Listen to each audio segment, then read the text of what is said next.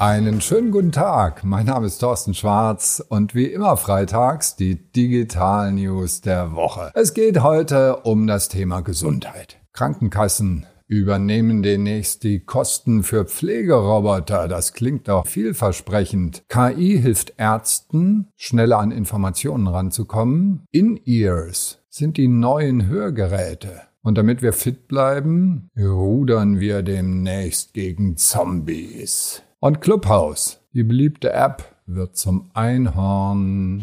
Die erste Meldung, Krankenkasse zahlt jetzt für unseren Pflegeroboter. Sie kennen ja schon meine Liebe zu Sony Aibo, zu dem Mofflin von Vanguard. Das heißt also zu diesen schönen, lieben Kuscheltieren, mit denen man reden kann, die man streicheln kann. So. Und jetzt zahlt das auch noch die Krankenkasse. Die Firma Ageless Innovation, ein Tochterunternehmen von Hasbro, hat also schon seit langem, nämlich schon seit 2015 sogenannte Companion Pets im Angebot. Das sind Roboter, die in Form von Katzen oder Hunden daherkommen und demenzkranken Menschen durchaus eine Hilfe sind. Das heißt, es ist nachgewiesen, dass sie nicht mehr so einsam sind, dass sie sich glücklicher und ausgeglichener fühlen, diese Menschen. Auch wenn es natürlich kein Ersatz ist für echte Tiere, echte Menschen und die Studien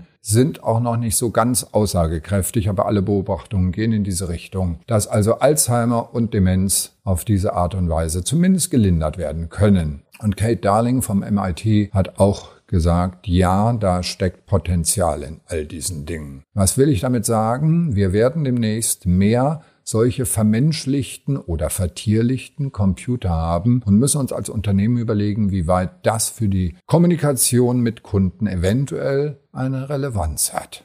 Künstliche Intelligenz wird in Zukunft Ärzten im Krankenhaus das Leben leichter machen, denn die müssen im Moment mühsam mit Telefon und mit dem Zugang zum Intranet irgendwie ihre Patienteninformationen zusammenkriegen und das ist nicht ganz einfach in Covid-Zeiten, wo manchmal in manchen Krankenhäusern extrem Stress herrscht. Die Firma BotMD aus Singapur hat einen Chatbot entwickelt, da kann ich also ganz bequem hier fragen, die Blutwerte Werte bitte jetzt mal direkt auf den Monitor und wie ist die Verträglichkeit von dem ähm, Medikament und so weiter. Und all diese Informationen über ein Chatbot direkt ans Telefon. Im Moment nur auf Englisch, aber diverse asiatische Sprachen sind geplant, denn die Firma BotMD, die hat gerade eine ordentliche Finanzierung bekommen erreicht derzeit schon 13.000 Ärzte in Singapur und will in Südostasien expandieren. Was bedeutet das für uns? Dass also solche Chatbots durchaus intelligent Datenbanken abgreifen können, Informationen verfügbar machen für uns direkt auf dem iPhone. Da muss sich jedes Unternehmen Gedanken machen. Wow, Silos abbauen und alle Informationen verfügbar machen, das ist ein Riesenthema. Thema Gesundheit, Hörgeräte. Wir haben ja alle heute solche Ohrstöpsel und hören begeistert Podcasts, so wie diesen hier, hoffe ich doch, über kabellose In-Ear-Kopfhörer. Die wurden von einem deutschen Unternehmen aus München, von Brage erfunden. 2015 haben die das bereits eingeführt mit Near Field Magnetic Induction NFMI werden die Informationen verfügbar gemacht. Sennheiser war auch schon dran, aber die haben auf das falsche Pferd gesetzt, auf die falsche Technologie. Das ist so ähnlich wie bei den Videokassetten damals, aber das lassen wir jetzt mal. So, 2016 hat Apple nachgezogen, hat die AirPods entwickelt und inzwischen hat sie jeder drin.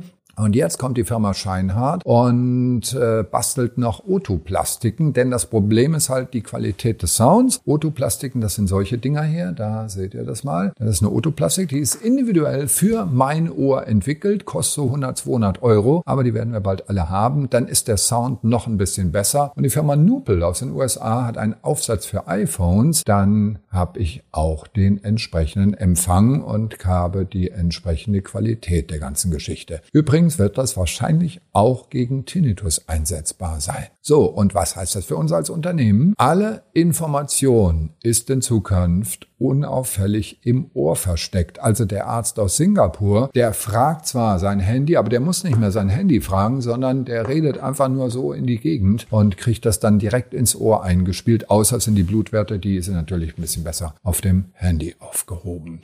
Der beste Tipp für Gesundheit ist Bewegung. Ja, Und was machen wir im Moment im Lockdown? Nicht ins Fitnesscenter gehen, sondern uns das Fitnesscenter nach Hause holen. Peloton profitiert davon ganz wahnsinnig, dass diese Fitnessfahrräder für 2000 Euro plus noch einem Abo gekauft werden. Und das ist etwas ärgerlich für ein Nischenunternehmen wie Aviron aus Toronto. Die machen nämlich schon seit vielen, vielen Jahren Rudermaschinen. Die sind genauso teuer, also 2000 Euro. Und plötzlich kommt da so ein Platzhirsch an und macht denen das Leben schwer. Also müssen sie technologisch ein bisschen weiterentwickeln und das machen die auch und haben jetzt eine Gaming-Applikation dran gepackt für 20 Euro im Monat. Ruder ich also in Videospielen gegen Zombies, komme auf den nächsten Level und jetzt kommt der Punkt. Plötzlich macht das Schwitzen Spaß. Gamification. Und das gilt für alle Unternehmen. Wir müssen alle Prozesse irgendwie lustig machen, Spaß machen. Es muss richtig Freude machen. Da kommt einiges auf uns zu. Wird eine spannende Entwicklung. Ich bin sehr, sehr gespannt.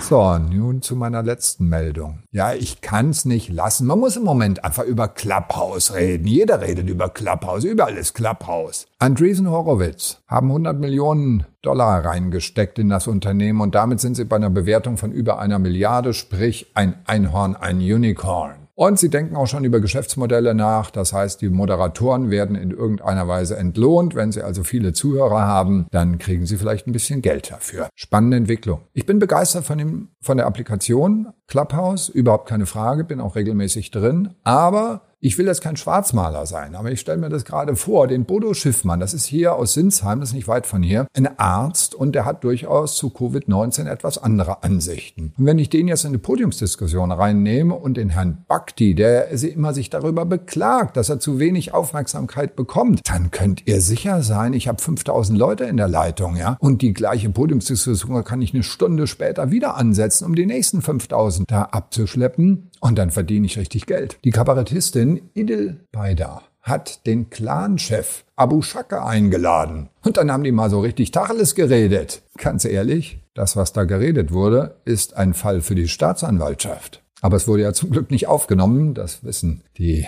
Macher von Clubhouse auch, warum das so ist. Ich bin sehr gespannt. Ich würde Ihnen auf jeden Fall empfehlen, nicht nur so schlauen Menschen oder vermeintlich schlauen Menschen wie mir zuzuhören und die ihre Meinung über Clubhouse äußern sollen. Bilden Sie sich eine eigene Meinung. Kommen Sie Sonntagabend um 18 Uhr in die Rathaussitzung. Roman Seeth erläutert, äh, Roman Seeth, der Gründer von Clubhouse, erläutert dort Fragen aus dem Publikum und es ist sehr spannend, diesen hochintelligenten Menschen, der wirklich ein wunderbares Tool da aufgesetzt hat, dem zuzuhören, wie Anu ihm seine Fragen stellt. Und jetzt noch eine Sache am Rande und dann bin ich aber auch gleich schon durch. Andreessen Horowitz, ja, die haben da investiert. Sie wissen, wer Andreessen ist? Mark Andreessen ist ein ganz, ganz wichtiger Mensch, der wirklich einiges geblickt hat. Und er hat die größte Leistung gebracht, die das Internet erfahren hat. Wir hätten nämlich heute nicht dieses Internet ohne den Erfinder des World Wide Web, Tim Berners-Lee, keine Frage, www, ja, und HTML hat er erfunden. Aber das Problem war, der hat kein Tool entwickelt, dass man einfach damit arbeiten kann. Als wir an der TU Berlin 1993 überlegt haben, ja, wo geht das hin mit dem Internet und so weiter.